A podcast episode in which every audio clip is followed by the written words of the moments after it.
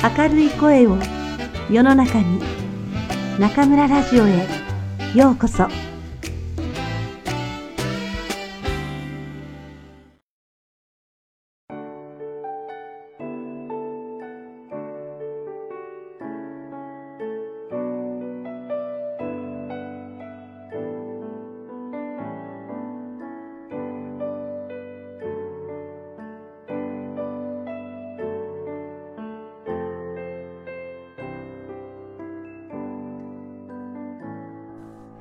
ディズニーありがとうの神様が教えてくれたこと。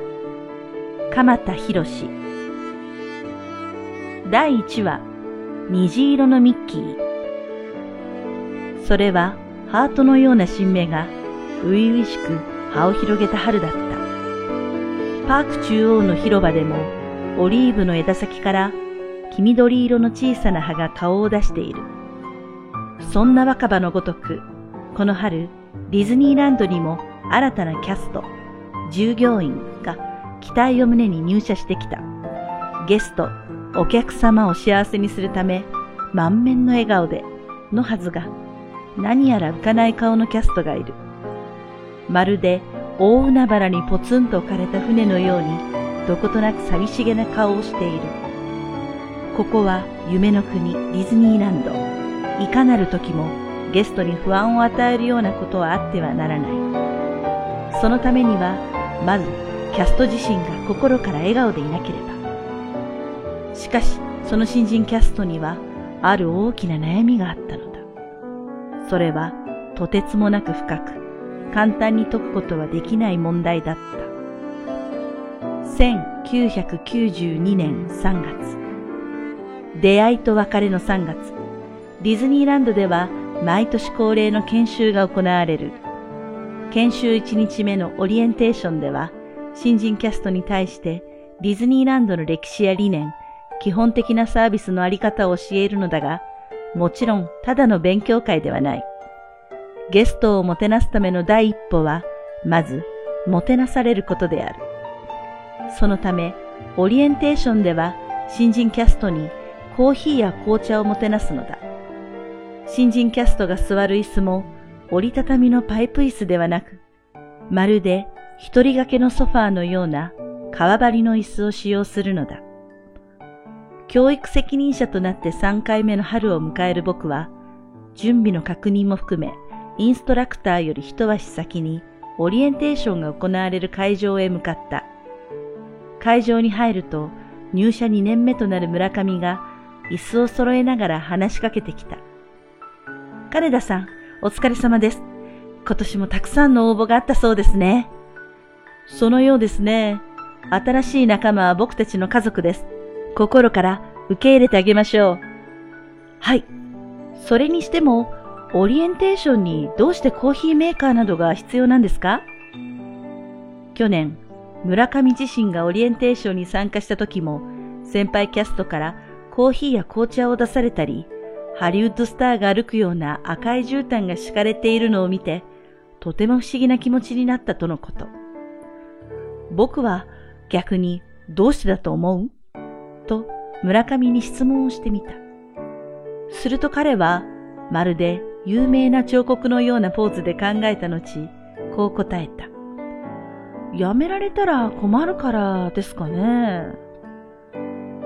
村上の回答はとても素直な考え方だった。確かにそれも不正解ではない。けれども、オリエンテーションで新人をもてなす理由はもっとシンプルなものなのだ。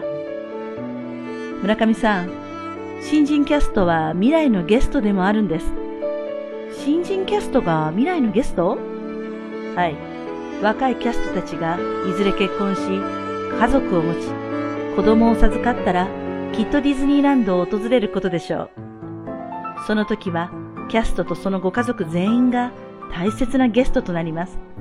だから、未来のゲストをもてなすことは自然なことなんですよ。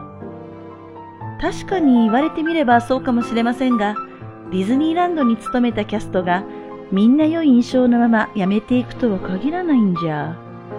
もちろんその考え方も間違いではありませんね。だからこそ会社は従業員を大切にしなければいけないんです。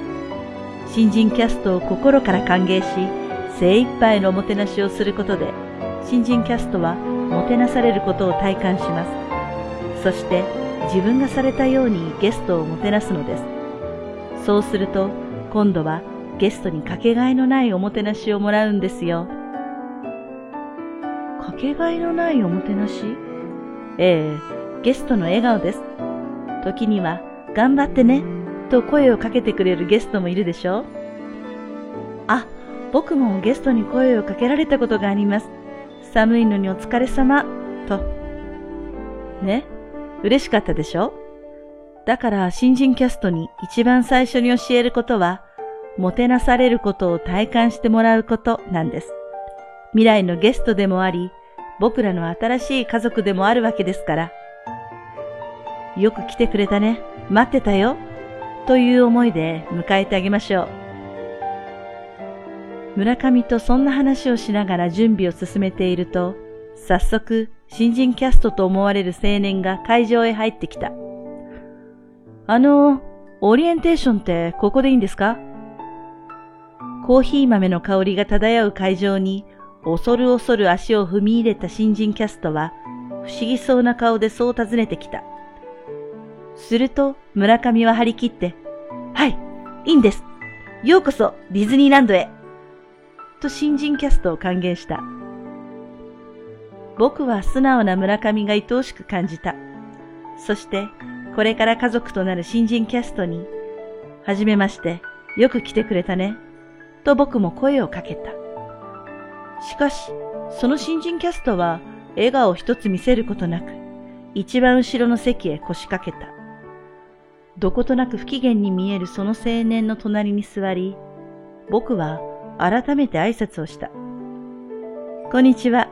誰よりも早く着くなんて優秀ですね。別にたまたま着いちゃっただけですよ。青年は変わらず無表情のままそう答えた。だとしても一番乗りに変わりはない。なかなか真似のできることではないと思いますよ。僕は心の底からそう思った。しかし、彼自身は褒められているという意識はあまりないようである。もしかしたら、これから始まる研修に対して何か心配事があるのだろうか。ひとまず僕は彼の名を聞くことにした。僕は教育責任者の金田と言います。君の名前は？芦田勝です。では、勝さん、コーヒーがいいですか？それとも紅茶がいいですか？は？冷たいものが良ければ、ウーロン茶も用意してありますよ。あの、今日ってオリエンテーションですよね。ええ、そうです。どうして喫茶店みたいにコーヒーや紅茶が出るんですか？それは君たちは今日から家族になるからです。家族？はい、家族です。ディズニーランドの研修は従業員を家族のように扱うことから始まるんです。君自身が心から笑顔でいることによってゲストを幸せにすることができるんですよ。そんな簡単に、ん？そんな簡単に家族とか言わないでください。僕は少々驚いた。どうやらマサルはこれから始まる研修に対して不安を抱いているのではなく、おそらく何か別のものに対して特別な感情を持っているのかもしれない。そして、マサルが抱くその特別な感情は、彼の中で簡単にほどくことはできない心の結び目となっていたのだ。一ヶ月前。マサル、ちょっとここに座りなさい。それはリビングのソファーに横たわり、ペラペラと雑誌をめくっている時だった。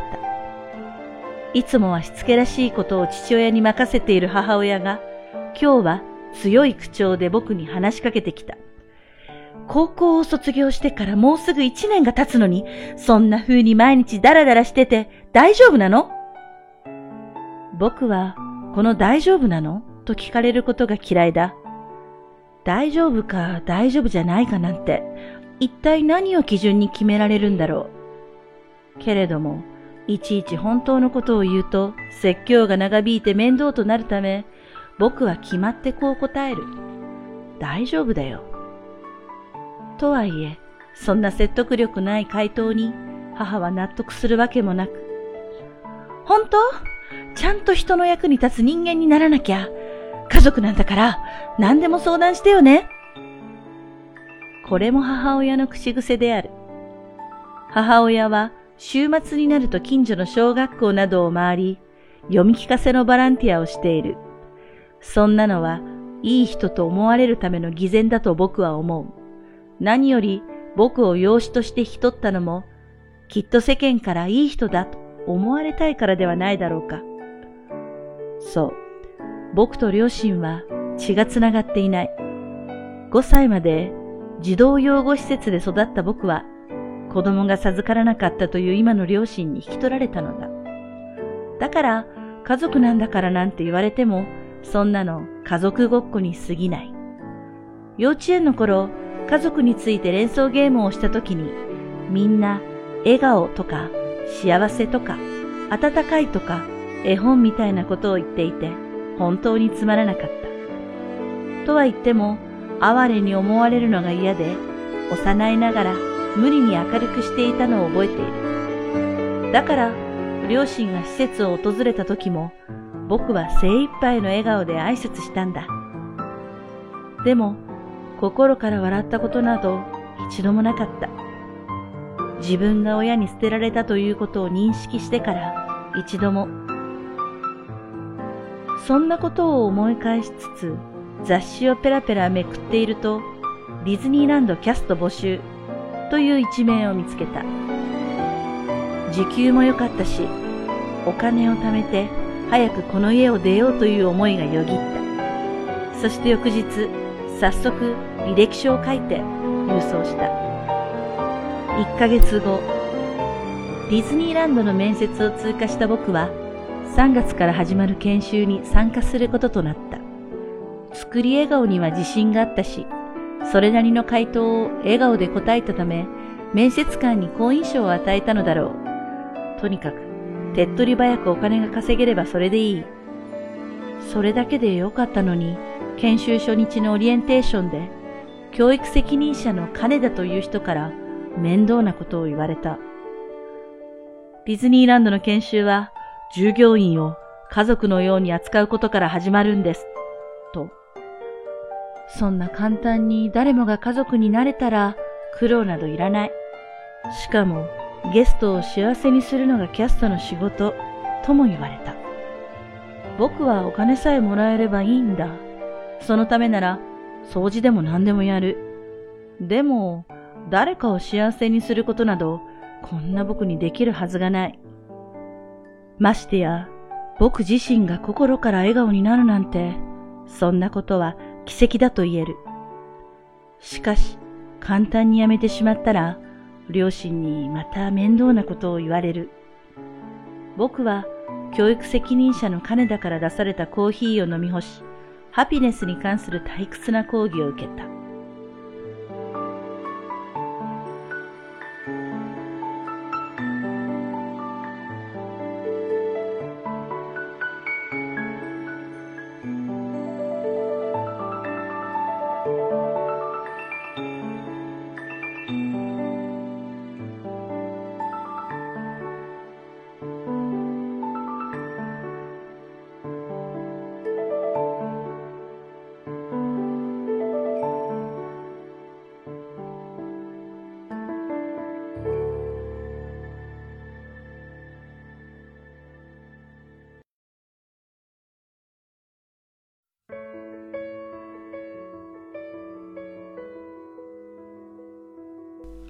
皆さんこんばんは。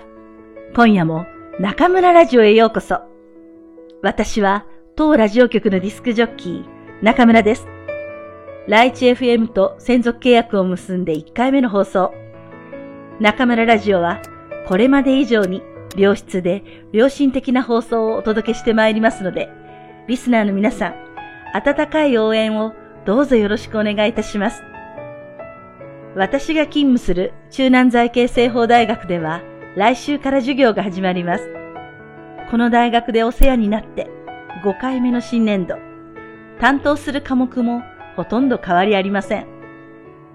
それでもやはり新学期前は緊張しますね。昨年度と同じ教科書を使いますが、授業を受ける学生は違います。毎年面白いぐらいに各学年の全体的なカラーは違っていて、それに合わせて題材を選び直したり、PPT を作り変えます。高級日語を担当する今年の新3年生は、よく言えば真面目。逆に言えば、まだまだ私とは少し距離がある感じ。1年間の授業や課外授業を通して、いかにその距離を縮められるかが今年度の最も大きな課題でしょうね。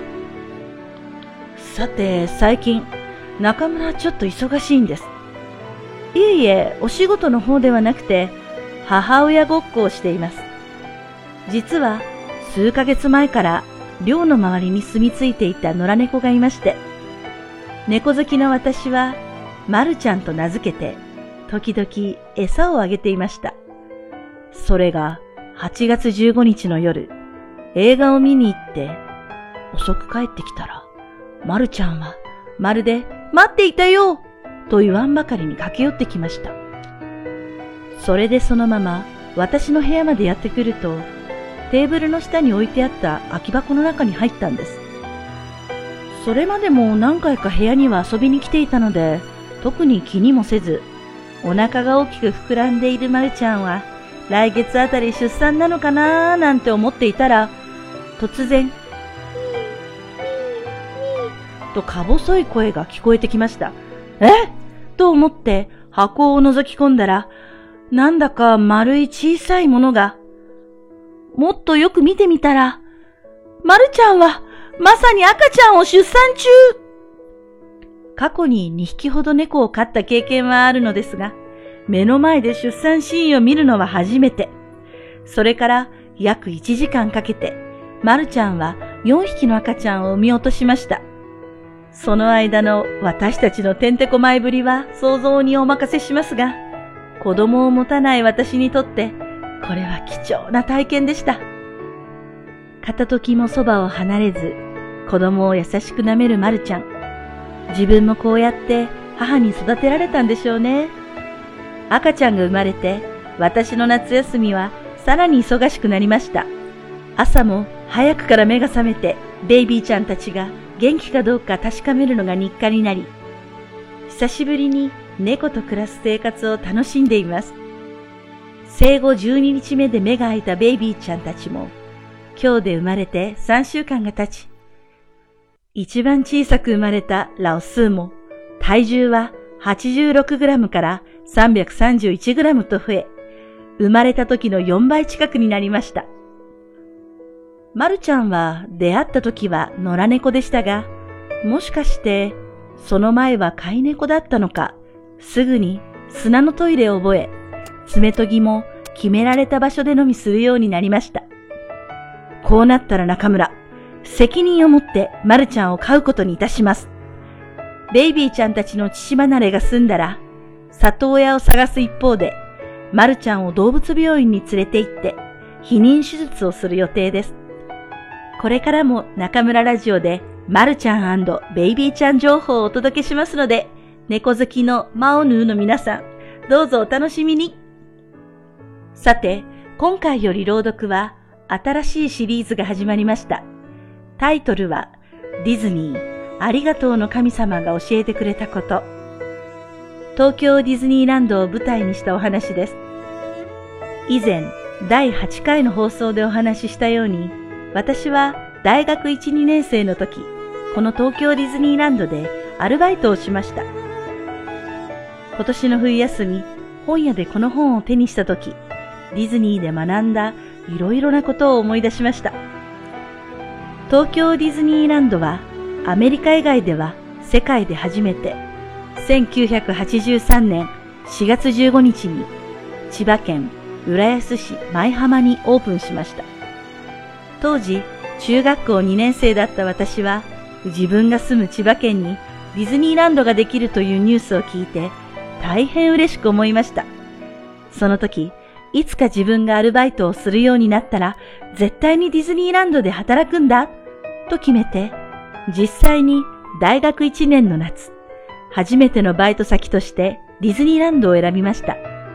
もう27年も前のことで、だんだん記憶も薄れてきましたが、アルバイトの面接で自分の長所を聞かれたとき、一日中大声を出し続けても平気ですと答えて、面接官が笑ったのを覚えています。中村が一体ディズニーで何を学んだのかは次回をどうぞお楽しみに。桜咲く4月が新学期の日本を離れて13回目の9月。秋の新年度にもようやく慣れてきました。まもなく、この中南財系政法大学にもたくさんの新入生がやってきます。さてさて、今年はどんなフレッシュマンたちに会えるでしょうかなんとなく初秋の趣が感じられるここ武漢で、中村はこの一年も精一杯頑張りたいと思います。それでは皆さん、また次回、ここでお会いしましょう。おやすみなさい。